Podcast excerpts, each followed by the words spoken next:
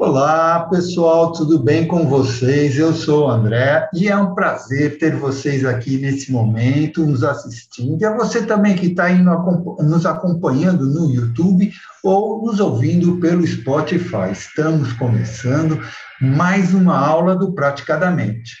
E o nosso convidado especial de hoje é o professor Vande Rocha. Ele é conferencista internacional, especialista em leitura corporal e idealizador do método LCB, leitura corporal não violenta, que é o tema de hoje. Método LCB, leitura corporal não violenta. E aí, ficaram curiosos? Então fique aqui conosco, porque o professor vai uh, nos explicar como funciona esse método e também, dando um pequeno spoiler para vocês que estão aqui, ele vai uh, fazer uma pequena promoção aí. Esperem até o fim do vídeo que vocês verão. Tá? Mas antes de passar a palavra para o nosso convidado, eu só gostaria de lembrar que estamos em todas as mídias, como o Instagram, o Spotify, YouTube, o Facebook e também no WhatsApp. Sigam praticadamente e compartilhem. Professor Vande, agora eu passo a palavra para você. Gratidão, Andréa. Uh, boa noite a todos. Sejam todos muito bem-vindos. Eu quero agradecer mesmo essa oportunidade, porque cada vez que a gente tem a chance de ampliar o nosso conhecimento num portal com essa relevância, é, nos enche de honra estar aqui presentes Gratidão mais uma vez. Bom, nós temos, infelizmente, um pouco de tempo para colocar uma vida de conhecimento. Eu sempre digo que a, a arte da síntese, que é, é concentrar um grande volume de informações num pequeno espaço de tempo, é o que mais o método LCB tem se especializado para que a gente possa chegar no coração das pessoas muito mais do que apresentar dados técnicos, porque isso é, revendo é, livros e outras informações, a gente consegue acessar. É, o método LCB, leitura corporal não violenta. Por que isso? Por que a gente resolveu colocar essa bandeira? Bom, no mundo, só nós estamos utilizando o método LCB, leitura corporal não violenta. Mas leitura corporal, linguagem corporal, comunicação não verbal, o que, que é isso? Como funciona essa tal de leitura corporal? Será que dá para a gente confiar nela? Bom, a gente vai estabelecer um pensamento extremamente simples para explicar isso.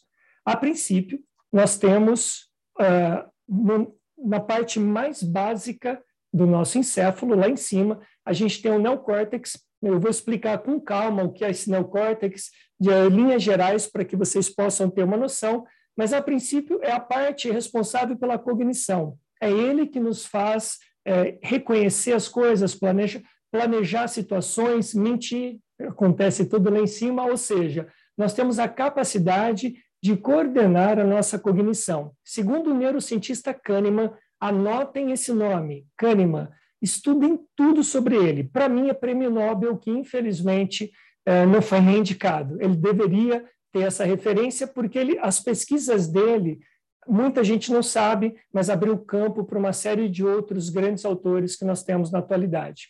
Segundo Kahneman, é, em 2011, ele diz que nós, nosso, nossa capacidade consciente ela gira em torno entre 1% e 5%, ou seja, nós somos apenas entre 1% e 5% conscientes de tudo que nós fazemos a vida inteira.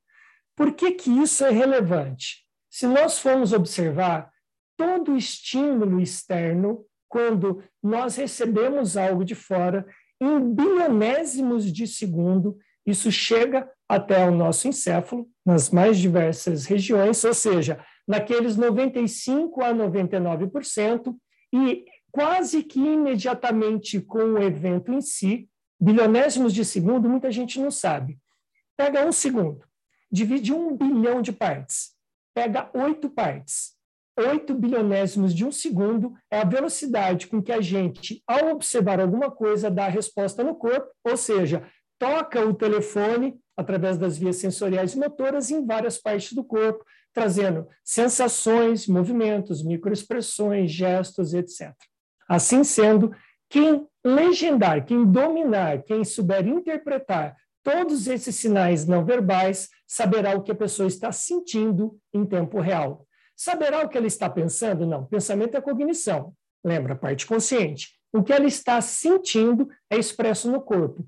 Por que ele está sentindo, o especialista em leitura corporal faria as perguntas certas, uma vez que ele observou o sentimento, ele traz é, uma vez que ele observou a emoção, ele traz o sentimento, que é análise da emoção. Com as perguntas certas, sim, a gente extrai o conteúdo das pessoas em tempo real. Ah, mas quer dizer que saber leitura corporal é como olhar as pessoas com a visão de raio-x tecnicamente? Sim, e eu vou dar alguma prova, algumas provas sociais nesse curtíssimo espaço de tempo que nós temos aqui, mas que vai ser suficiente para instigar vocês a buscar mais a respeito.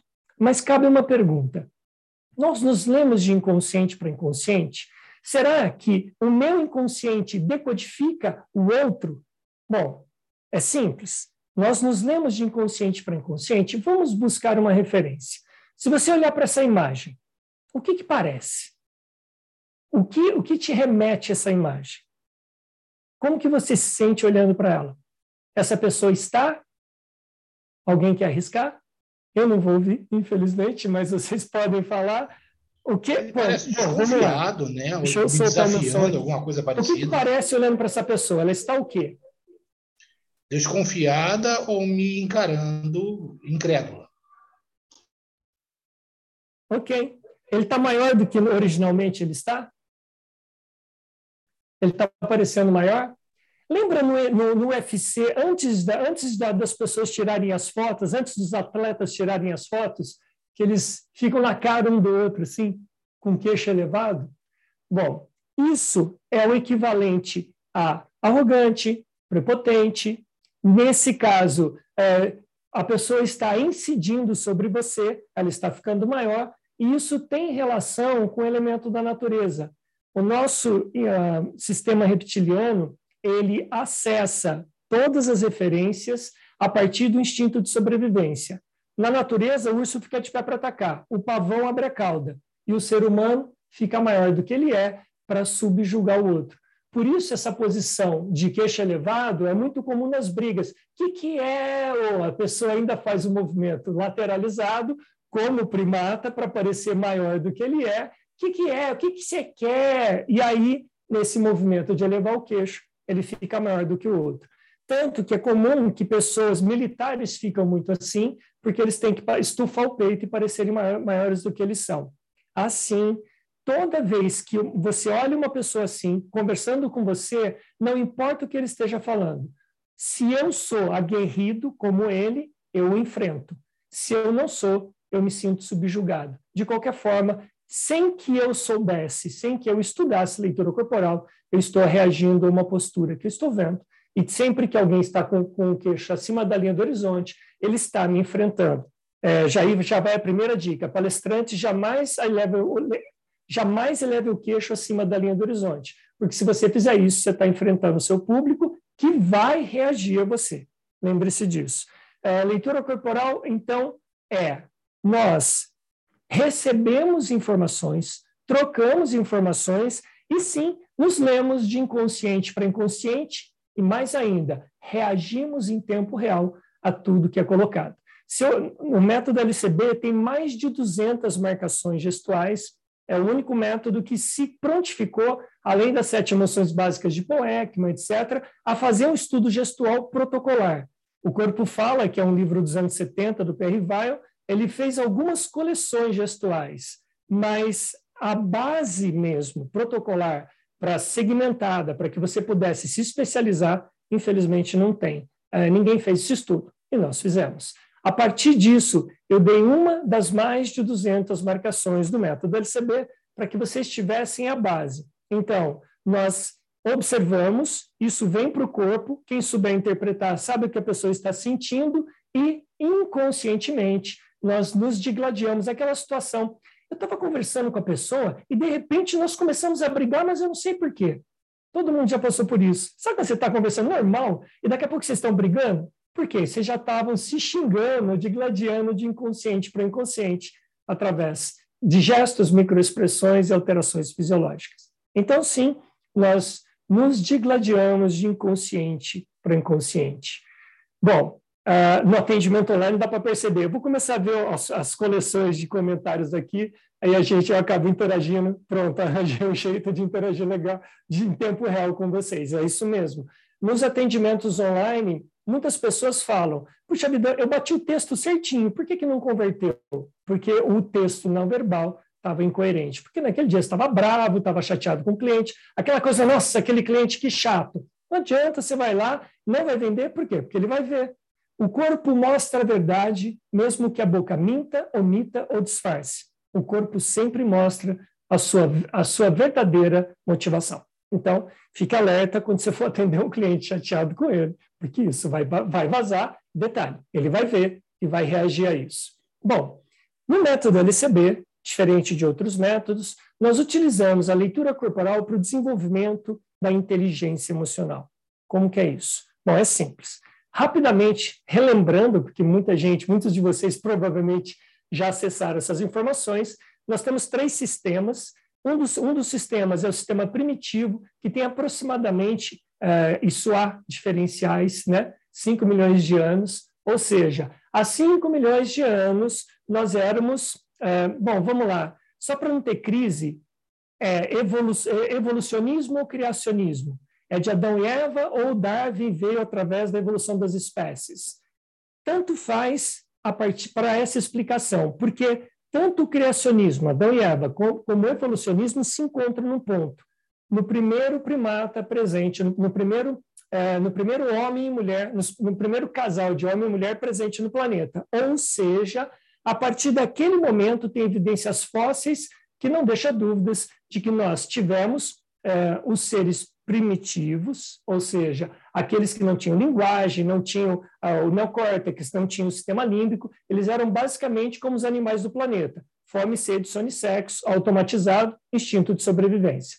Mais tarde, aproximadamente um milhão, de, um milhão de anos atrás, com a convivência, enterrando os nossos mortos, começando a formar sociedades que pararam de migrar pelo planeta, veio o sistema límbico, que é o sistema das emoções, há aproximadamente um milhão de anos, e somente há 500 mil anos veio o tal do neocórtex, que nos destacou dos animais do planeta, nos dando a capacidade de planejamento, somente há 500 mil anos. Por que, que essa informação é importante? Bom, vamos lá. Como desenvolver a inteligência emocional com a leitura corporal? Imagina que eu estou frustrado emocionalmente. Aí, de repente, meu ego ele tem duas saídas. Primeiro, ele tem, ele olha para baixo e tem um sistema lá embaixo que pode servi-lo. Ele olha para cima, tem outro sistema que pode servi-lo. Originalmente, a maioria de nós olha para baixo e vê assim: nossa, tem um parquinho de diversão lá embaixo. Eu estou frustrado, eu como, eu estou frustrado, eu bebo, estou frustrado, eu durmo, estou frustrado, eu faço sexo para obtenção de prazer. É! Porque o sexo originalmente é para reprodução da espécie. Nós, a partir do advento do neocórtex, extraímos o orgasmo como uma, como uma métrica social. Mas tanto é para reprodução que a gente tem que tomar cuidado para não fazer filho. Então, ele ainda originalmente é para reprodução o que nos remete a uma evidência. O ego, quando ele olha para baixo e busca a compensação afetiva, entendendo que compensação afetiva é uma lacuna na timeline da psique. Essa lacuna, por motivos diversos, quando ela é formada, eu preencho com fome, com sede, com sono, com sexo, com, problema, com drogas e etc. Qual o problema? Feita a digestão emocional, tem que dar mais fez a digestão emocional, tem que dar mais, eu fico escravo dessa timeline. Ao invés de eu continuar a timeline e ficar adulto, eu fico na visão da criança daquele evento.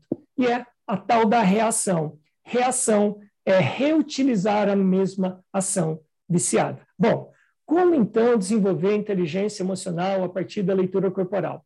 A princípio, se vocês se lembram, o tal do neocórtex é um, ele raciocina a emoção. Como assim? Vamos ver se dá tempo? Dá. Explodiu uma bomba muito, com som muito alto. Em bilionésimos de segundo, lembra, eu já falei, é muito rápido isso. O sistema reptiliano joga o sangue para as pernas, por isso que a gente fica branco, trava o corpo, dilata a pupila para ver rota de fuga, em bilionésimos de segundo.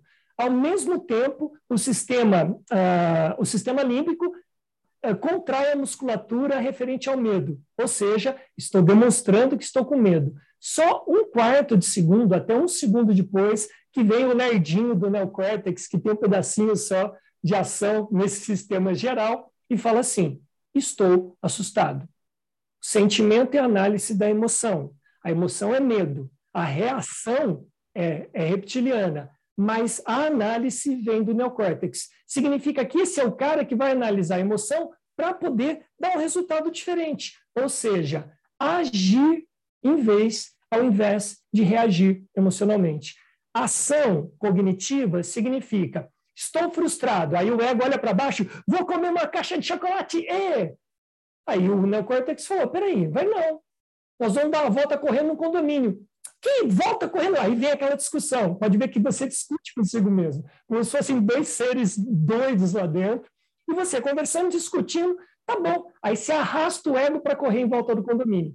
E libera opioides, serotonina, analgésicos endógenos, e ele fala: Cara, gostei, que sensação boa! Olha, até que melhor que chocolate. Bom, você começou a agir cognitivamente ao invés de reagir emocionalmente. Essa é a métrica. Mas por que desenvolver a inteligência emocional com a leitura corporal? Basta que você aprenda a identificar nas pessoas, ao invés de reagir emocionalmente, agir cognitivamente. Eu vejo, por exemplo, uma pessoa levando o queixo para mim, eu sei que ela está querendo me enfrentar. O que, que eu faço? Dou poder a quem quer o poder. Eu até dou uma dobradinha no joelho, deixo o poder para ela, ela não me vê como uma ameaça e ela vai me ouvir. Eu ponho uma ideia, ela, se a ideia for congruente, ela adota essa ideia para a gente junto. Mas se eu elevo o queixo como uma reação imediata, eu faço uma briga pegando o exemplo anterior, o anterior. Eu não sou empático e nem tampouco estou fazendo uma conexão que vai dar frutos. Por quê? Porque duas pessoas se enfrentando vão do sistema uh, límbico para o sistema reptiliano, que é fuga, luta ou freeze. E isso não, não, não faz com que nenhuma negociação seja uh, tenha um fim proveitoso. Assim sendo, cada vez que eu utilizo a leitura corporal, eu aumento as chances de desenvolver inteligência emocional, que significa contrariar a criança ego. Não, mas eu tenho que acolher o ego. Gente, há uma confusão em relação a isso. É, Para aqueles que não sabem, eu estou fazendo minha formação em psicanálise, eu estou na fase do, do, do, estágio supervisionado e eu estou fazendo a primeira, a segunda turma da, da Uninter, que é a Universidade, Universidade Internacional de Psicanálise. Agora já tem bacharelado em psicanálise. Só para é, embasar um detalhe. Cada, cada vez que a gente fala de acolher a criança, acolher não significa ser permissivo com ela. Se o seu filho de oito anos de idade, um dia levanta, não vou na escola. A partir de hoje eu não vou na escola, vou ficar em casa. Vai sim, mas eu vou de pijama. Não, você vai de uniforme. Não, mas eu vou, vou estudar hoje, depois não vou estudar nunca mais. Não, você vai estudar hoje, vai estudar até se formar. A hora que você tiver com um colegial, se quiser, não quiser ir para a faculdade, o problema é seu. A gente obriga a criança emburrada e põe ela dentro da sala de aula, se for o caso. Quando ela se formar, ela fala: Eu quero agradecer ao meu pai e minha mãe que me obrigaram quando eu fazia birra. Isso é educação do ego. Então, acolher não significa não contrariar, é contrariar com solução de continuidade, ou seja, oferecendo lá na frente o benefício de estar mais magro, de desintoxicar, de etc, etc, etc, fecha aspas, isso é uma palestra inteira que eu estou me esforçando para passar o máximo possível, mas vamos seguir. Atos falhos não verbais. Bom, essa coleção é interessante porque vai é, promover a vocês uma reciclagem de aparentemente de atos sem importância que a gente não sabia da destruição interrelacional que eles causavam. O primeiro deles é o aperto de mão. Ah, esse suspiro é porque se as pessoas soubessem a destruição que se causa no aperto de mão inadequado, não se apertariam as mãos. Quer dizer, a pandemia fez o soquinho, que, aliás, eu particularmente não concordo, porque isso aqui é agressividade. Deixa eu pôr aqui. Isso é agressividade. Quando você dá um soco, você está socando o outro. Peraí, como assim? Você faz isso na igreja. E aí, padre, beleza? Oh! Na igreja é assim, na igreja é assim, na igreja é assim. Por que, que nos lugares sagrados é posição de Espírito Santo e mercado de tubarão de segunda a sábado. Que bobagem! Eu prefiro fazer assim, os meus pacientes, eu não dou soquinho, e os meus pacientes eu faço assim. E, e fica mais agradável.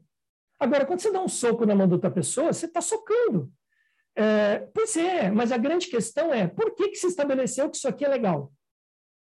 E detalhe, tá? Se você encostar a mão, encostar a mão aberta, fechada, contamina do mesmo jeito, só para dar uma dica. Para piorar a situação, nem evita a contaminação. Então, isso aqui, o, o Ave Maria para os católicos, o Namastê para os indianos, é muito mais agradável, acolhimento, ter uma boa semana, enfim, fecha aspas. É, então, aperto de mão. Bora lá. Como, o que, que vocês sentem? Eu vou abrir o áudio aqui. Se vocês puderem escrever, vai ser legal. O que, que vocês sentem? Aquela pessoa que aperta a mão morta, aquela mão sem força, aquela aperta praticamente parece que está com nojo. O que, que, vocês sentem ao apertar uma mão daquela? Não, não é o que significa, tá? Não analisem a pessoa. Eu quero saber qual é o seu sentimento quando você aperta aquela mão morta, que a pessoa mal pega na sua mão, parece que está escorregando. Qual é a sensação? O que, que dá? Nojo, mas é, o que, que você sente? Quando a pessoa aperta assim. Não, falta de vontade é analisar ela. Eu quero saber qual é o seu sentimento ao apertar uma mão morta. Ah, eu sei, gente, não analise a pessoa. Eu quero saber o seu sentimento quando você aperta uma mão que está praticamente morrendo. Deixa, deixa eu conduzi-los, por causa do tempo, da raiva. Da raiva de apertar a mão daquela mole. Qual é o sentimento de uma pessoa que parece que está negando apertar a sua mão? Bom, a princípio, o que eu mais ouço em palestras com N maior, né, porque aí vai variar de pessoa para pessoa, é raiva, irritação e desconforto. Vocês já se perguntaram por que vêm esses sentimentos? Olha que interessante. Por que, que a gente fica desconfortável em apertar uma mão desse jeito? Não deveríamos, porque afinal de contas, é ela apertando, o problema dela. Mas por que, que isso nos afeta a ponto de despertar? Nossa, que má vontade, que nojo! O que, de onde vem essa sensação? Bom, a princípio, vamos estabelecer uma, uma base. Sempre que uma pessoa aperta a mão assim, a tendência da maioria das pessoas é apertar a mão com muita força. Aperta a mão que não homem, José! Ou seja, a tendência é esmagar a mão dessa pessoa para que ela aperte a mão do jeito que o interlocutor quer. Bom, vamos ouvir é, essa voz interior dessa pessoa. Tirando o aspecto, nós temos seis filtros de segurança dentro do método LCB para que a, uma única posição ela não vai ser fixa. Se ela sobreviver aos seis filtros, é o que nós falamos no livro. Se não, é o que o contexto está pedindo que seja. Por isso, é um protocolo e não compêndio de não compêndio de dicas. Você aprende a interpretar os gestos de acordo com seis possíveis um, filtros que vão eliminar os fatores interferenciais, que mudam o resultado. Por exemplo, uma pessoa apertando com a mão bem fraca, mal tocando, ou apertando com aquela mão em pinça, tipo aqui, aquela mão em pinça que pega a pontinha da mão só e aperta, esse tipo de pessoa é, se, se for oriental nativo, por exemplo, a tendência deles é não gostar do toque. Então, eles apertam é, de maneira mais comedida, aperta com a pontinha da mão e se retrai. Então, aplicando o filtro étnico, sim, é uma característica é, étnica do povo asiático, por exemplo. Mas no ocidental, que não tem essa característica, uh, sim, no oriental, que não tem essa característica, aí sim, essa pessoa tem, uma, tem, tem um padrão interno invisível que é o que causa essa raiva toda. Essa pessoa, via de regra, ela está assim. Eu não queria sair de casa. Eu me esforço muito para sair de casa. Eu toco a mão das pessoas, eu não quero tocar. Parece que são mil abelhas picando o meu corpo emocional. Eu quero tocar e tirar a mão o mais rápido possível. Eu estou me esforçando. Eu devia estar depressivo em casa, mas eu estou me esforçando muito para estar aqui na frente de todo mundo e interagir com as pessoas. E quando alguém esmaga a mão dessa pessoa, é o equivalente a um bullying social. É como se mil abelhas estivessem picando o corpo emocional dessa pessoa, porque ela não quer tocar. E quando a pessoa estreita ainda os polegares, a pessoa aperta com a mão em pinça para não estreitar polegares, porque essa região do polegar é inconsciente. Quando você estreita polegar com polegar, você está numa conexão íntima com a pessoa. E isso é o mesmo que dá um soco nela. É isso que a pessoa sente. Agora, imagina se essa pessoa for o seu decisor de um contrato. Por isso que eu estou dizendo. Além de massacrá-la emocionalmente, de causar um profundo desconforto, você já entrou com menos, menos, menos 10 na, na, na assertividade de um contrato. Bom, isso é equivalente, para quem se lembra, na cidade de São Paulo, uma época atrás, há uns anos atrás, os homoafetivos, eles estavam sendo espancados por homofóbicos, assim, gratuitamente. Os homofóbicos viam os homoafetivos, espancavam sem dó e mandavam para o hospital. Eu não sei se vocês se lembram disso. Então, dentro, dentro desse referencial, nada mais é do que o homofóbico está com ódio de se ver no espelho e como ele não tem coragem de se assumir homoafetivo, ele tem que quebrar o espelho para não se ver.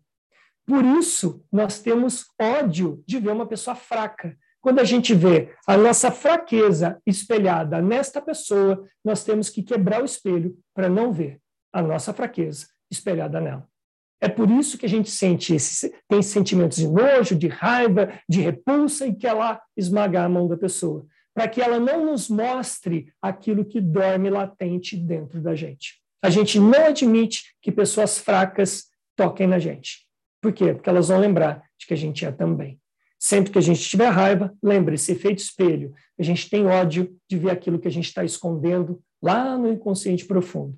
É por isso que todo homofóbico é um homoafetivo, que não quer se assumir, isso é uma afirmativa cabal.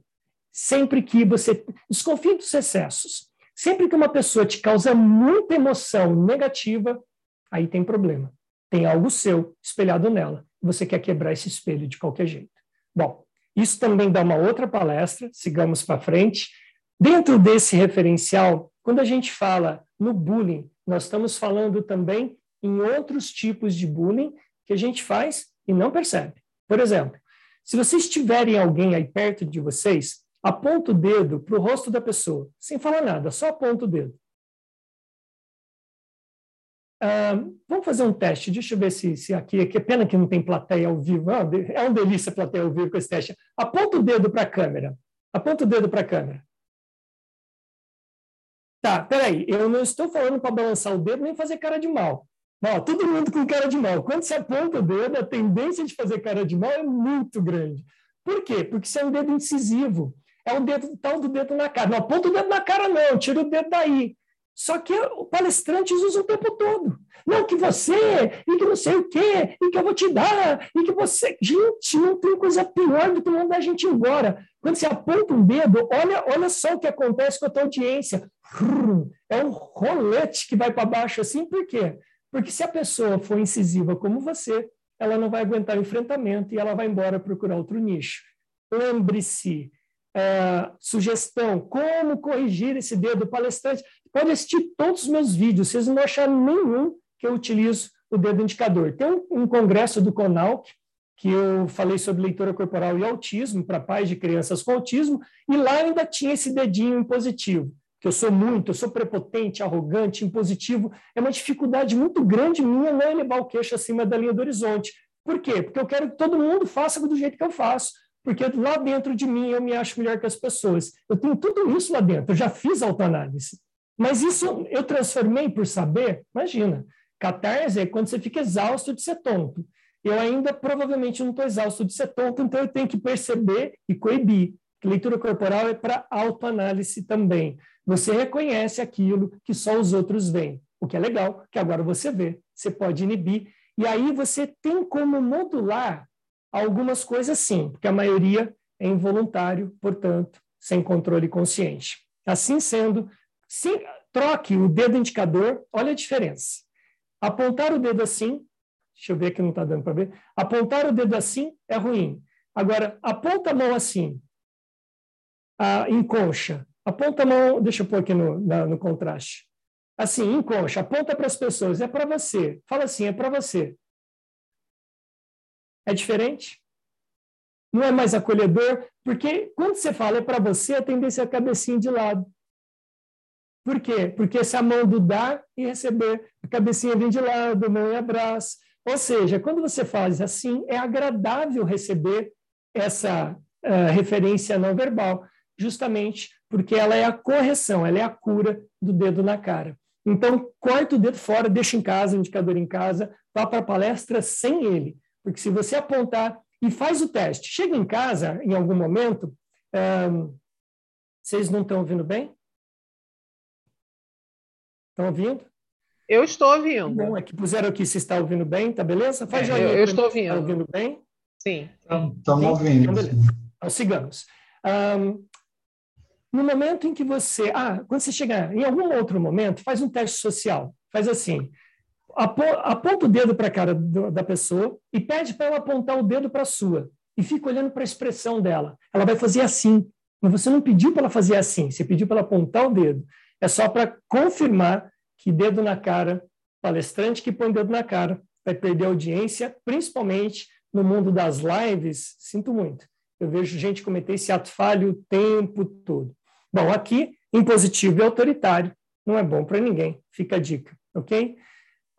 Sim, pode ser, pode ser, uh, Lilia. Assim, o, o som parece que está bem para todo mundo.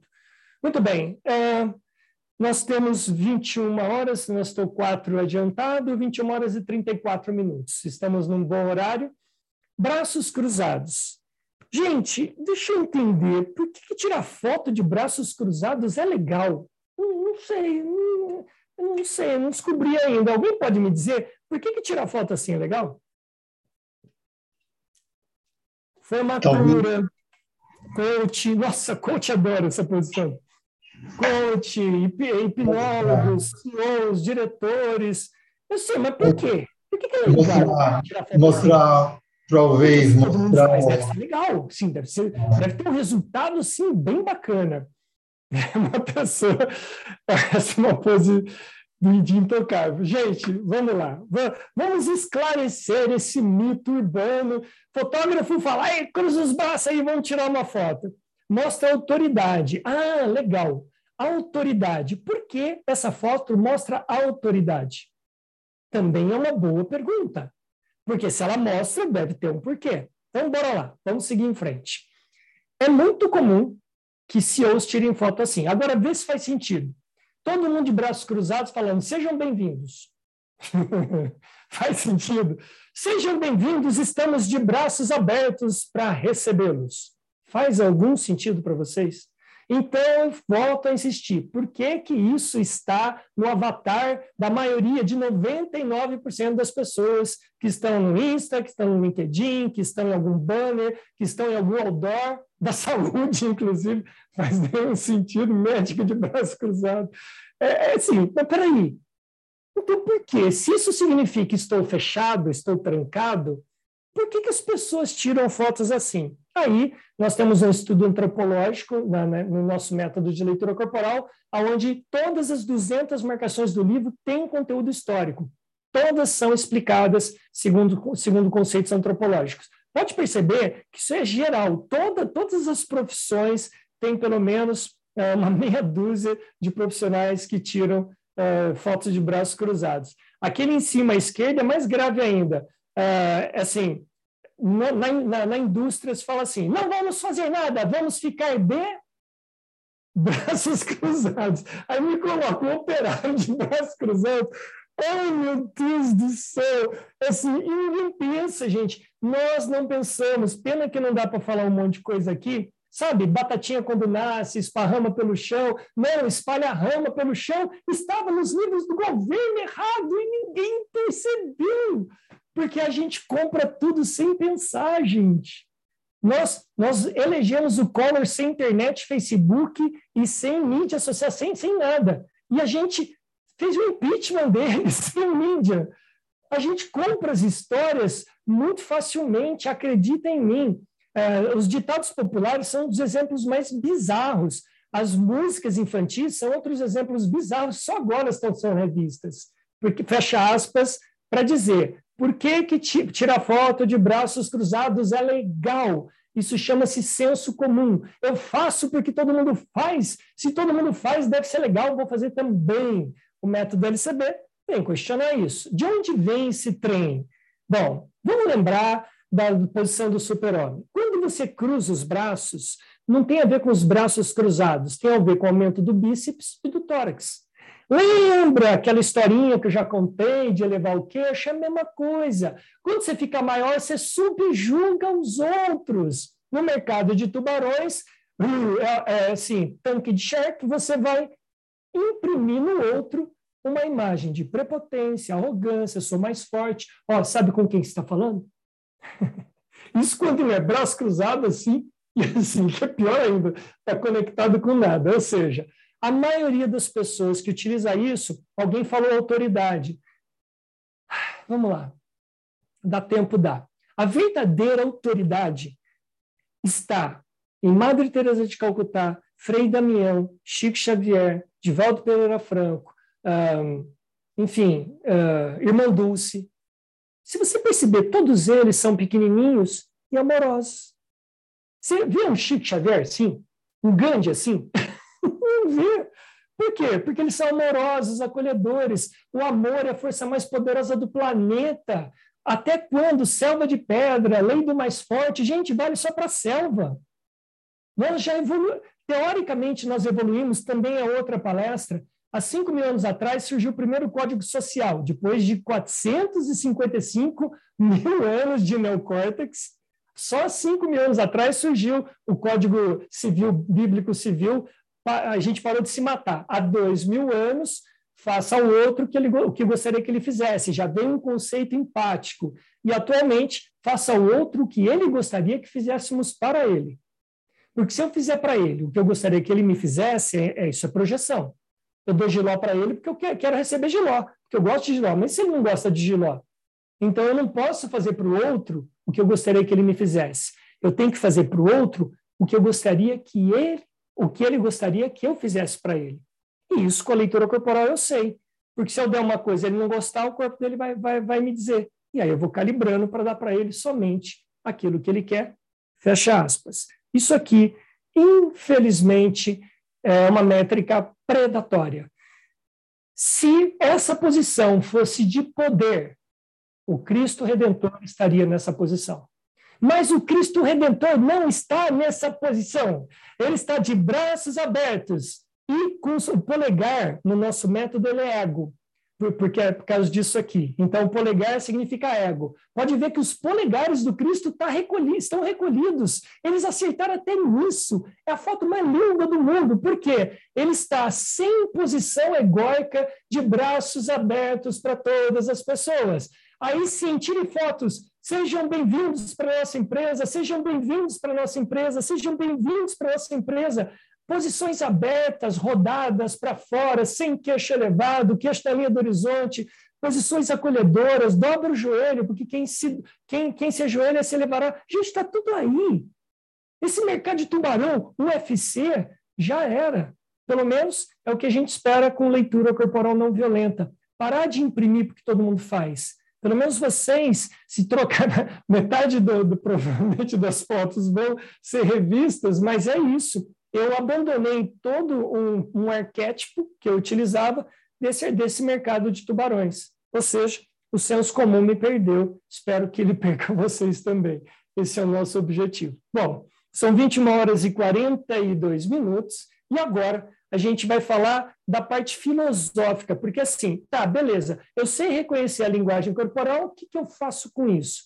Nós desenvolvemos de um livro de 364 páginas do curso oficial, são em torno de 75 páginas somente de filosofia, para que vocês possam utilizar esse conhecimento e conduzir as pessoas para que as relações fiquem ecologicamente sustentáveis, com máximos ganhos para todos os envolvidos. Por quê? Senão, a gente não colocaria isso no mercado, porque é muito poder ver as pessoas com a visão de raio-x é muito poder saber o que ela está sentindo em tempo real. Então, a gente deu um código filosófico que vem antes da parte técnica, e a pessoa tem que seguir esse código justamente porque senão ela não vai entender muita coisa que é apresentada nas conduções para cada uma das 200 marcações. Muito bem. Sabe o que a gente fez? Vou dar uma dica para você contar o segredo para vocês. Você sabe como é que a gente construiu essa filosofia? Uai, com o evangelho. Só que a gente transformou em parte técnica. Todo mundo faz, até o ateu. Não é legal? Por quê? Porque O conhecimento pode ser remodelado. A gente metamodelou e, assim, a nossa base é fazer o bem dá mais dinheiro que fazer o mal. Fazer o bem fideliza, é mais gostoso, a pessoa volta, atravessa a cidade para comprar com você, a pessoa te multiplica, te pulveriza espontaneamente. Então, não faça o bem porque você é bom, faz o bem porque você é inteligente. Porque fazer o bem dá mais. E, detalhe, você não tem que preocupar com polícia, com roubar, com... você vai dormir tranquilo. Olha que beleza! Você vai fazer só o bem do momento, mas tem que fazer do começo ao fim. Do momento que você acorda de manhã até o momento de dormir, faz só o bem. Só o bem. Eu garanto para você que você vai ficar rico fazendo bem. Olha que legal! Já pensou se todo mundo fizer o bem? O mundo fica até bom? Agora vocês entenderam que fazer o mal não dá dinheiro, não. Ser ególatra dá menos ainda. Ninguém, ninguém aguenta. As pessoas, sai para lá, vou procurar quem faz o bem. Olha que, vai, que o pessoal que está fazendo bem aí está se dando bem no mercado. Mas tem lançamento de quem faz o bem aí que dá mais dinheiro que de lançamento de quem não faz. Então, fica a dica do marketing solidário fraterno para vocês pensarem a respeito que fazer o bem pode dar mais dinheiro. Na timeline, pode não dar dinheiro de imediato, mas na timeline dá sim. Bom, fecha aspas, voltando para cá. Efeito marionete. Eu contei para vocês que nós somos tudo preso no senso comum, que a gente não pensa nas coisas e que o ego, muito esperto, vai usar o que a gente fala para manipular as pessoas pela nossa boca? Vocês sabiam disso? Que o ego usa uh, de nós que somos pensadores, que somos uh, estudamos neurociência e tudo mais, a gente é tudo manipulado e a gente não percebe. Vamos, vamos, vamos comprovar que eu, agora que eu adotei o tom mineiro, eu vou ficar nele até o final, porque agora a gente tem que, tem que falar as coisas que vai ser meio dolorida. Pedir desculpas e pedir perdão é pura manipulação do ego sacanagem. Vamos lá. Digamos que eu te ofendi. Aí eu viro para você. Bom, uma pessoa que está descalça está sem calçado. Quando você pede desculpa, você quer ficar sem culpa. Aí você me ofendeu. Ai, me desculpa, me desculpa, me desculpa. Faço um drama, Aí você fala, tá bom, te desculpa. Beleza, valeu. Ai, égua, eu, égua, eu odeio sentir dor. Nossa, tira minha culpa, tira minha culpa. Beleza, tirou, vou embora. Você que fica aí com essa dor. Eu te magoei. Você tem que tirar a minha culpa porque dói no meu ego fragilizado e infantil e eu vou embora. E deixa aí. Você que está com raiva teve que tirar a minha culpa, eu que te agredi, e pedir perdão, pior ainda. Pedir perdão é mais crítico porque tem um peso religioso. Mesma coisa. Eu te ofendi. Ai, me perdoa, me perdoa, me perdoa. Tira essa coisa que está dentro de mim, me fazendo mal. Tira, me perdoa. Aí você me perdoa, beleza, uhul, vai embora. Ufa, que bom que você me perdoou. Agora a gente está tudo legal, vai embora. Isso não é retratação. Quem pede perdão é egoísta, está preocupado só consigo, não aguenta passar pela dor do que fez e ainda tem que ter o aval do outro para parar de sentir dor. Quem pede perdão está pedindo analgésico, não retratação. Então, como que a gente resolve esse trem? Simples. Sinto muito o que eu te fiz. Eu sinto profundamente que eu te fiz. Eu estou à sua disposição para aquilo que você quiser fazer, eu estou disposto a me retratar. Me diga como. No seu tempo. Eu também não vou te obrigar a fazer nada nesse momento. Eu sinto muito. Foi mal. Eu estou me sentindo muito mal. Então, eu sinto muito. Ponto final. Acabou. Sem compensação afetiva, de perdão, de desculpa, nada disso. Não peça desculpas, não peça perdão. Porque isso é pura egolatria. Ou seja, o ego utiliza as nossas palavras para manipular as pessoas. Aí você fala, não, mas eh, eu, eu sou um cara legal, que eu não faço nada demais. E aí as pessoas vão dando para a gente algumas coleções. Ao longo da minha vida, eu fui taxado de prepotente, arrogante, interesseiro, manipulador de atenção e um monte de outras coisas, principalmente pelo efeito da comunicação, que eu vim com esse talento desde pequenininho. Eu usei, a, por compensações afetivas, eu manipulava a atenção das pessoas o tempo todo. E assim, todo mundo ganhava, mas eu tinha que ganhar em primeiro lugar. Bom. Uh... Então, mas eu sinto muito, mas por favor, me perdoa, entra na mesma. a ideia é, eu sinto muito e ponto final. Por quê? Porque eu não estou pedindo nada. Me perdoa é tira minha dor. Então, qual é o objetivo? Eu sinto muito silêncio, porque a, qualquer coisa depois disso é compensação afetiva. É você querendo ficar bem porque fez mal para o outro. O outro está mal, sinto muito. O que, que você quer que eu faça? Ponto. Acabou aí. Essa é a nossa sugestão. Bom, quando a gente nega a própria sonha, a própria sombra é o sonho de consumo do ego. Não, mas eu não sou prepotente, eu não sou arrogante. Aí o ego, beleza, nega mesmo, porque aí eu utilizo sem você ver. Afinal de contas, você não é, eu posso usar à vontade. Porque se você nega, eu uso, eu, eu faço, eu utilizo os recursos, você não vê.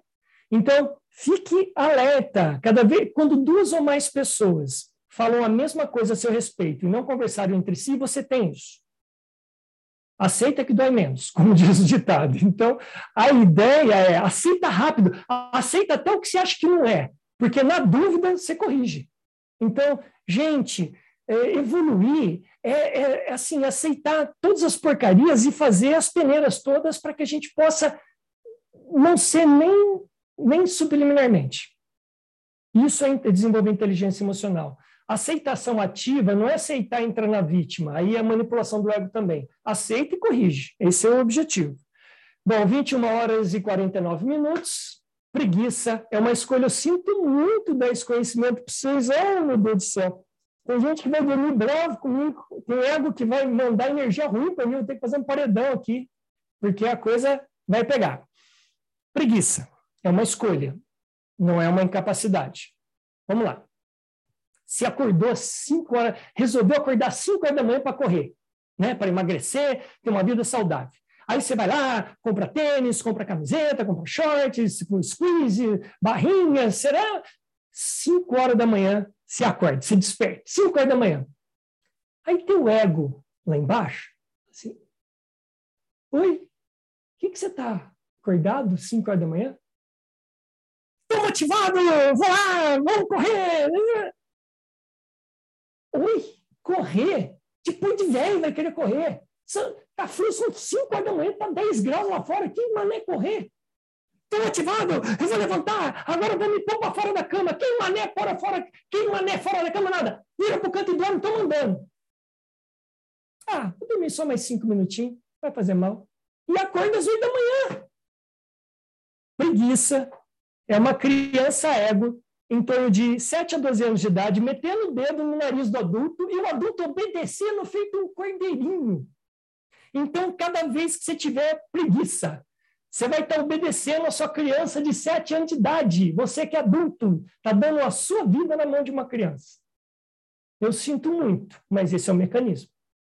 Porque preguiça não é uma incapacidade, preguiça é uma escolha. Só que como a criança está no seu corpo, você sente a dor que ela sente. Aí você acha que é você sentindo, não é ela.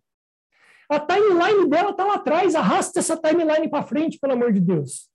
Porque senão você vai ficar rendido com a criança achando que a dor é sua. Não é. É a dor do crescimento dos ossos espirituais. E se você não passar pela dor do crescimento, você fica não. Um anão emocional, como a maioria de nós somos. preguiça. Cada vez que você tiver preguiça daqui para frente, você vai lembrar do que eu estou falando.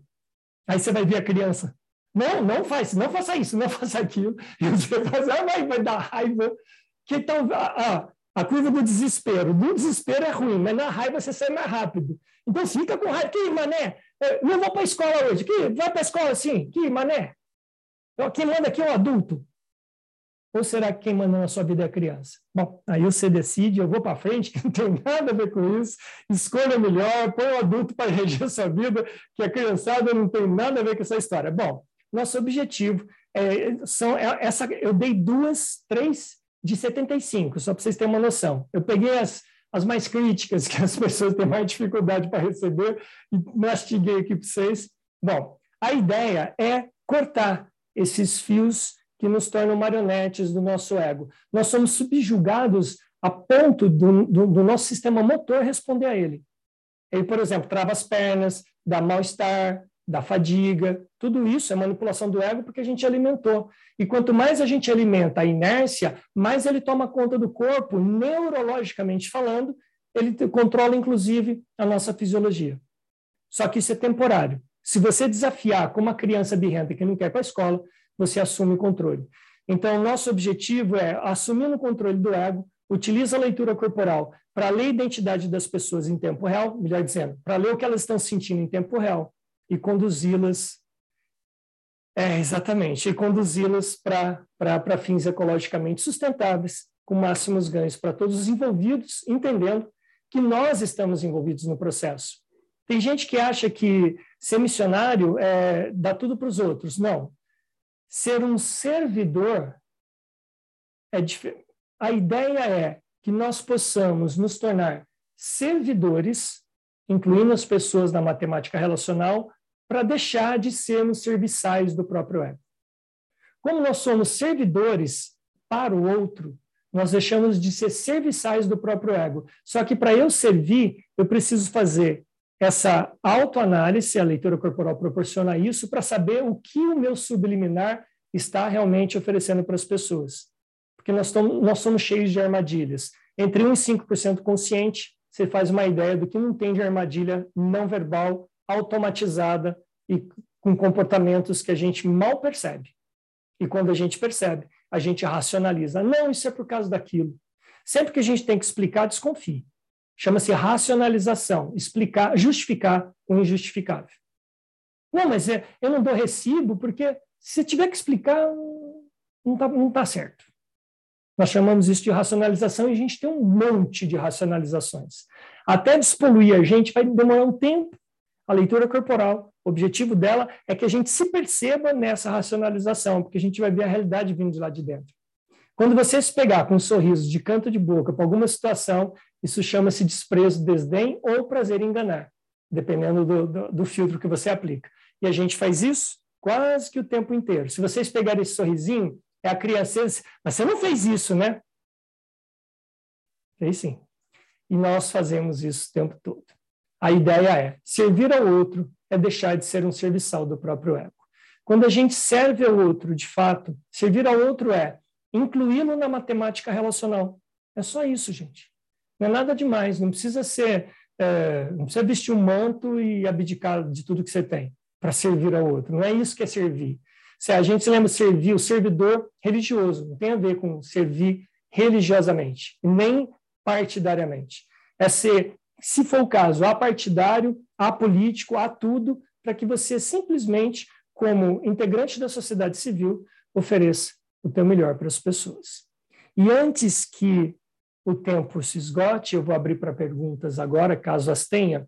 Nós oferecemos, lá no começo a gente deu um spoiler, nós conversamos com os investidores, nós temos uma página lá no site que está oferecendo o nosso curso intermediário de 697 reais por R$ 27,90 e o PDF, alguém falou do PDF, está dentro. Então, tem um PDF em cada um dos módulos e também todo o conteúdo em vídeo, com artigos, com análises, com treinamentos. É um treinamento honesto. Vocês vão ter é, mais, são 45 aulas entregues em 70 vídeos gravados nesse estúdio que vocês estão vendo aqui, em Full HD, com uma qualidade impressionante. Assim, bom, todos os nossos produtos na Hotmart são cinco estrelas. Agora parece que tem um 4.9, na Udemy é 4.7, às vezes 4.8. A gente não fica abaixo disso em todas as mídias onde esses cursos estão publicados. Ah, bom, alguém, iPhone, eu comprei esse curso e adorei. Então, fica a dica, eu não sei quem é, quem é o iPhone, eu não estou vendo, infelizmente. É, siga, então pode perguntar para ela, que ela ou ele. Porque quando você pergunta para quem fez, é mais fácil de tomar referência. Uh, uh, Tariana. Tariana deve ser Tatiana, acredito eu. Bom, assim, nós estamos oferecendo para vocês a chance de vocês terem essa coleção filosófica, obviamente não está completa, não tem as microexpressões e não tem um monte de matérias do curso avançado. O avançado é avançado mesmo. Vocês vão, esse, vocês vão ver esse curso como um curso avançado. Tatiana do Japão. Ah, bem-vinda, Tatiana. É, vocês vão ver esse curso como um curso avançado. E depois, quando você migrar, se você quiser migrar para o Expert, para o completo, aí você vai ver é um universo indizível, porque primeiro você tem que ter noção daquilo que a gente está oferecendo. Bom, são 22 horas, são 21 horas e 57 minutos pelo meu relógio, e assim eu cumpri a difícil tarefa de oferecer para vocês um tantão de conhecimento, um tantinho de tempo. Bom, estou à disposição de vocês, vou abrir o som aqui e vou cortar o meu por enquanto para não dar reverberação. Ah, na realidade, o Gilson está com a mãozinha levantada lá, acho que ele tem uma pergunta para você. Você está ouvindo bem, Ivan? Tá. Gilson? Oi, vamos lá. É, primeiro, agradecer por essa, por essa fantástica explanação que você fez. É, mas, é, na qualidade de psicanalista, que você disse que está se tornando, né? E que a gente também trabalha por isso aí. Eu também sou psicanalista, tenho paciente para atender. E um dos lemas é a, a atenção uniformemente flutuante. Então, a questão é a seguinte: quando você está diante de um cliente, um paciente, o mover do pé, é, aquela, né? Você assim enquadra na cadeira e, ou seja, quando você olha para cima, olha para baixo, olha para um lado, olha para o outro, que e tudo isso você leva em consideração, tudo isso faz parte desse cabedal de, de informações corporais que a gente trabalha Vamos lá, deixa eu tirar o som daqui. Uh, sim, uh, o meu TCC é a importância do uso da leitura corporal no setting psicanalítico. Aliás, eu entreguei hoje meu TCC, estava finalizando o meu estágio supervisionado, e eu abri, como eu, eu sou mentor de negócios há muito tempo, então eu abri, assim, abri a boca que eu estou fazendo o estágio supervisionado, e, de repente, vi um monte de gente que já queria fazer mentoria. Falei, gente, mas não é mentoria, é psicanálise, é outra pegada. E aí eu precisava de um N, porque eu trouxe casos clínicos para dentro do, da minha monografia. Qual não foi minha surpresa? Vou contar rapidamente dois cases que eu, que eu observei. É, paciente 25 anos, ADF, 25 anos, é, casada, e ela usava um óculos bem grande, de armação branca, que cobria mais da metade do rosto. E no nosso método, a gente tem vários cursos no análise de perfil, óculos muito grande, ele esconde o seu rosto. Então, é uma, é uma máscara de proteção, entre aspas. Existem também outros fatores, mas, de regra, regra geral, uma máscara de proteção. E aí, eu perguntei para ela, é que ela é muito tímida, retraída ao excesso e sofre muito com isso. Aí eu perguntei para ela como eram os óculos dela. Ah, quando era mais nova era pequenininho, depois foi crescendo, crescendo, mas num determinado ponto ah, ele ficou gigante e aí só, só, ele só cresce. Tá, em que ponto foi esse? Você pode me dizer? Ah, foi aos 22 anos de idade, aí eu resolvi trocar por uma armação maior. Nossa! Foi, foi, foi exatamente quando meu pai, a minha mãe pegou mensagens extraconjugais no celular do meu pai. E eu, eu, eu implorei para que eles não se separassem. A partir daí, eu me separei do meu pai, que eu amava tanto, e, e eu não consegui mais interagir com ele. E aí ela pôs um óculos gigante e se tornou uma pessoa reprimida. Eu só estou dando um de uma coleção gigantesca. Então, sim, uh, um, bom, cliente uh, AJS 41 anos, médico, uh, em, em, vias de separação, chegou narrando toda a destruição que, que ocorreu dentro da relação, sem violência, nada, mas não, não, não, não se, se, se conectavam mais, e o tempo todo ele falando com o dedo médio ou é agressividade ou sexualidade, depende do contexto, ok? Então, ele coçando o olho com o dedo médio insistentemente, que me esposa, e que me esposa, e que me esposa, dedo médio. E assim, dentro do método, olho, quando eu coço o olho, eu não quero ver.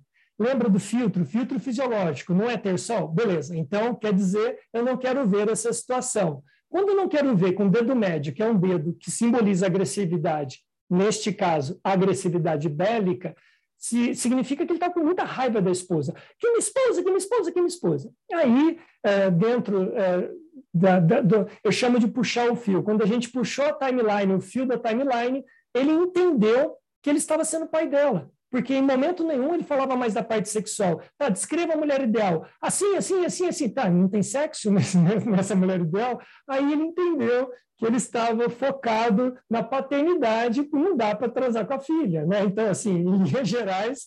Aí, quando ele percebeu isso, ele fez a mão em abraço e pôs a cabeça de lado. Cabeça de lado é um conforto, é o pop, né? Você está confortável. Mão em abraço levinho, põe a mão em abraço levinho. Aperte a mão e abraça assim levinho, sem, sem apertar. Pode ver que é gostoso. Isso chama-se acolhimento. Nesse momento, ele pacificou e a face dele distensionou inteira. Por quê? Porque ele entendeu. Então, na leitura corporal, no sétimo psicanalítico, você vai ver o não verbal o tempo todo, inclusive quando aparecer as incongruências. Eu tenho certeza disso. Ou seja, quando você vê uma incongruência, ela é passível de observação. E esse é o meu trabalho. Quem vai se tornar o mestrado e doutorado agora como bacharel, bacharelando, depois que eu me tornar bacharel em, em psicanálise. O meu objetivo é trazer esse conteúdo como, é, como se chama a palavra? Como indispensável. Tem que fazer parte da grade de formação. Tem que ter uma matéria leitura corporal na grade de formação, que nosso EAD tem 21 horas, gente o completão. Esse que está sendo oferecido aqui tem 10 horas, tem 8 horas. 21 horas dá para colocar numa graduação de 1.200 horas de boa. Então, fica aí a dica. Eu vou, na faculdade, inclusive, vou trazer muito esse assunto. Trago, eu faço no IBPC aqui em Campinas, aqui em Campinas, e trago o tempo todo essa matéria. Uh, estou aqui, estou inaugurando é a primeira palestra como psicanalista, como psicanalizando e que eu acredito que vai dar um start aí para que a gente amplie esse assunto. Mãozinha levantada, deixa eu cortar o som. Bem-vindo ao clube. É. Irmão, faz, né? Boa noite a todos, boa noite, Vande, parabéns pela palestra, gostei muito. É... Gostei mais de saber que você é de Campinas, também sou de Campinas. É... Eu gostaria de saber se você chegou a estudar o Wilhelm Reich e a relação da, do trabalho de Reich com a linguagem não verbal?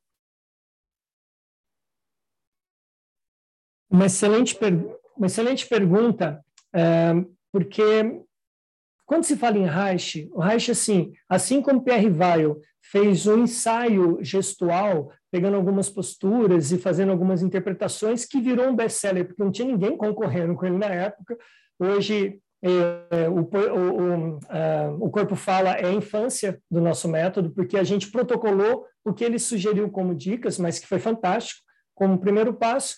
E o Reich, ele vem numa outra linha, porque é, não só postural como morfológica, é uma construção que eu não que eu desvalide, eu só não uso, que tem está é, sendo infelizmente mal explorado por alguns segmentos do mercado sem citar nomes, e, de repente, ele se tornou algo diferente do, da proposta original, mas sim, todas as referências corporais são válidas e passíveis de receber filtros.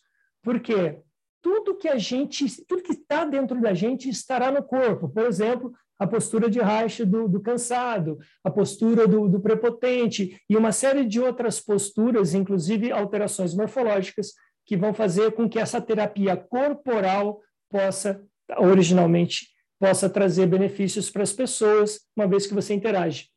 Nós temos uma análise de perfil que prevê toda é um outro curso que prevê todo cada fragmento do rosto, do corpo e na matemática visual é, faz com que, facilita com que a gente consiga traduzir traços da personalidade das pessoas e, uma vez que eu conheço a base de atuação dela, eu posso ser mais assertivo na interação. Tudo tem como final a interação, que é um trabalho diferente do Reich, muito embora a gente se apoie nesses arquétipos morfológicos. Eu não sei se eu respondi a sua pergunta. Para não ficar muito longo, inclusive. Não, ele fez, fez, o ok lá, então quer dizer que está tá respondido. Ah, Van, professor Vande, eu tenho, eu tenho uma pergunta. Na realidade, o, quando você começou a falar sobre o método, né, uh, ele, sobre o seu método, ele e você disse que ele é brasileiro, né? Então, ele foi todo estudado em cima da cultura brasileira. Se a gente. Não. Então, quer dizer que existe dentro desse, dessa linguagem né, corporal, ou, ou essa linguagem de posturas, né? Quer dizer que existe um padrão também mundial, vamos lá dizer? Excelente pergunta. É, eu vou dar, vou colocar um tantão de conhecimento num tantinho de tempo, porque é, teria que falar realmente do que nós descobrimos que ninguém descobriu. Isso é uma, nós somos pioneiros no mundo nesse aspecto que eu vou falar agora. Cada um dos gestos, se você pegar revistas femininas, Cláudia, etc., ah, se a pessoa mexer no cabelo é isso, se coçou aqui é aquilo, se fez essa postura é aquilo outro, você vê posições fechadas, ou seja, eles é, trazem uma nomenclatura rígida para cada um dos posicionamentos. Isso não existe, justamente pelos fatores interferenciais, que são seis, que foram que englobam toda a humanidade. Aí sim fica universal. Por exemplo, fatores étnicos. O oriental asiático, se tiver nativo, se tiver aqui no Brasil, ele vai ser mais comedido, mas não significa que ele está fechado. Ele vai olhar mais para o chão, não significa que ele está desconectado. Significa que, etnicamente, ele age assim. Uma, uma italiana do norte da Itália já vai agir diferente. Então, ele também não significa que ela está brava, significa apenas a maneira expansiva daquela, daquela raça em se expressar, daquela etnia em se expressar. É, fatores culturais. Se você estiver conversando com um árabe nativo, cruzar a perna e mostrar a sola do sapato para ele, ele vai fazer uma expressão de nojo, porque sola do sapato para o árabe é ofensivo, é como se estivesse xingando ele. Significa dizer que ele não está reagindo a algo que você falou, ele está reagindo a uma falha protocolar. É o filtro cultural, a gente tem que, tem que saber. Filtro fisiológico. Se você conversar com uma pessoa, uma mulher, com você, que está assim, com a mão, com a postura fechada e com, com a cabeça cabe, e, cabisbaixa, teoricamente ela está fechada, está desinteressada no que você está falando. Mas se ela tiver no pré-menstrual com dor de barriga, com, com dor no baixo ventre, certamente você tem uma alteração hormonal causando esse, esse posicionamento e não o que você está falando. Filtro fisiológico. Filtro ambiental. De repente eu estou conversando com você e de repente eu cruzo os braços. Hum, será que eu falei alguma Será que você falou alguma coisa errada e eu cruzei os braços? Ou será que ligaram o ar-condicionado e eu estou com frio? Bom, um expert em leitura corporal. Então, nossa, está meio frio aqui, você não acha? Não, estou até com calor. Bom, então está fechado. Nossa, estou morrendo de frio, será que dá para desligar esse ar? Pronto, desligou o ar. Ele abriu a postura. Baseline é algo que eu faço o tempo todo, eu coço o nariz o tempo todo coçar o nariz, isso não me cheira bem. Mas se eu coço o nariz o tempo todo, é uma baseline. Eu utilizo é, esse, esse referencial para não incluí-lo dentro da minha análise. Por quê? Porque eu falo assim, é, futebol, política, meu pai, sair, pão, eu vou coçar o meu nariz cronicamente em todas as situações. Significa que o mundo não cheira bem para mim, mas não é o assunto que eu estou conversando com a pessoa. Mas, se eu estou conversando, a gente tem análise de psicopatas dentro do curso, a gente tem uma série de elementos para trazer para vocês. É, cada, praticamente cada posição tem um vídeo é, real para mostrar para vocês que, na realidade, isso acontece. É, tem tem um, uma situação onde a pessoa está coçando o nariz em todos os assuntos. Aí você fala, e aqueles 20 mil reais? Ele para, desvio da baseline freeze, mind freeze, ele tem que congelar o cérebro porque ele está em perigo. Então, todos os tiques nervosos param. Nesse momento, você sabe que houve um desvio da baseline, opa, esses 20 mil reais são importantes. E aí você segue. E, finalmente, contexto. O dedo médio pode ser agressividade ou sexualidade. Numa reunião de negócios com todo mundo bravo, tende a ser agressividade. Numa balada com uma expressão sensual, está liberado para o sexo. Então, nesse caso, você tem o contexto mudando uh, o significado. Aí se torna universal, porque você aplicando seis filtros cabe em qualquer cultura, etnia ou qualquer tipo de situação. Está respondido? Tá, tá respondido. A Marcinha botou aqui uma, assisti uma entrevista ontem que a postura do convidado e do entrevistador me incomodaram muito. Ambos pareciam mostrar um comportamento diferente da sua essência e, ao mesmo tempo, de agressividade. É isso, Marcinho? É, é às vezes, né, a postura mostra uma coisa que às vezes a pessoa não está passando isso, né? Bom, nós trabalhamos com o conceito de congruência. Quando, se, se vocês perceberem, se pode assistir esse vídeo de novo, vocês não vão ver corte seco, vocês não vão ver uh, eu gritando, subindo demasiadamente o tom, eu falo de maneira mais enérgica, mantendo o mesmo tom, eu nunca aponto o dedo, ou seja, o meu, o meu queixo está, na maioria das vezes, dentro da linha do horizonte, como eu tenho a prepotência, a imposição dos meus conceitos, eu tenho que tomar cuidado quando eu incendeio, ou seja, eu estou modulado, mas esse modulado contraria um pouco a minha natureza, mas já faz dois anos de contrariedade em especial nesses quesitos que eu te falei. Então, eu vou remodelando o meu interior para parecer o máximo possível acolhedor, para ilustrar os meus gestos, para ser inclusivo. É, neste caso, ela viu duas pessoas que foram treinadas para bater um discurso nervosas. Quanto mais nervoso você está, mais atos falhos não verbais você vai cometer. Por quê? Porque eles estão no seu inconsciente ebulindo. Quanto mais vapores escapam, mais incongruência o, telespectador vai ver. Justamente porque o corpo sempre mostra a verdade, mesmo que a boca minta, omita ou disfarce. Seu incômodo se deve a isso. Perfeito. Bom, então, estamos aqui chegando no fim do nosso, do nosso tempo. Está uh, aqui o, o seu. Eu vou aproveitar e deixar na descrição desse nosso vídeo aqui no YouTube, eu vou deixar na descrição uh, o link desse teu curso, tá? E dentro do link você já explica, né, a promoção, se está válido ou não, certo? Tá jóia. E aí, então, a pessoa que tiver interesse até mais ou menos de 20 a 30 dias do, uh, de quando a, gente vai postar esse link aqui na sexta-feira, então quer dizer que até o fim do mês de setembro desse ano, de 2022, vai estar válido essa tua promoção aí do Papai Noel, né? Já. E é Papai Noel fora de época. Sim, exatamente isso. Tá joia. Então, a gente vai aqui aproveitar aqui então esse nosso ensejo aqui e agradecer né, uh, imensamente a esse nosso palestrante, professor Wendy Rocha, uh, e agradecer também a todos que estão aqui presentes e também a você que está aí nos escutando no, no, no, Spotify, a você que está nos assistindo no YouTube já deu seu like, então dê o seu like e colabore para o canal crescer cada vez mais. Isso vai ajudar a aumentar a comunidade do Praticadamente e mais e mais pessoas irão ter essas informações, tá? Só lembrando a todos que entrem e sigam o nosso Instagram do Praticadamente, que assim vocês irão receber os comunicados de todas as nossas próximas aulas que vamos ter por aí, tá?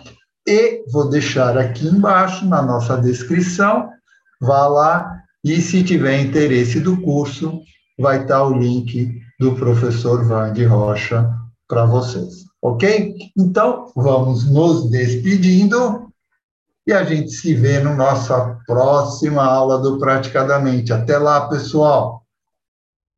Gratidão, valeu.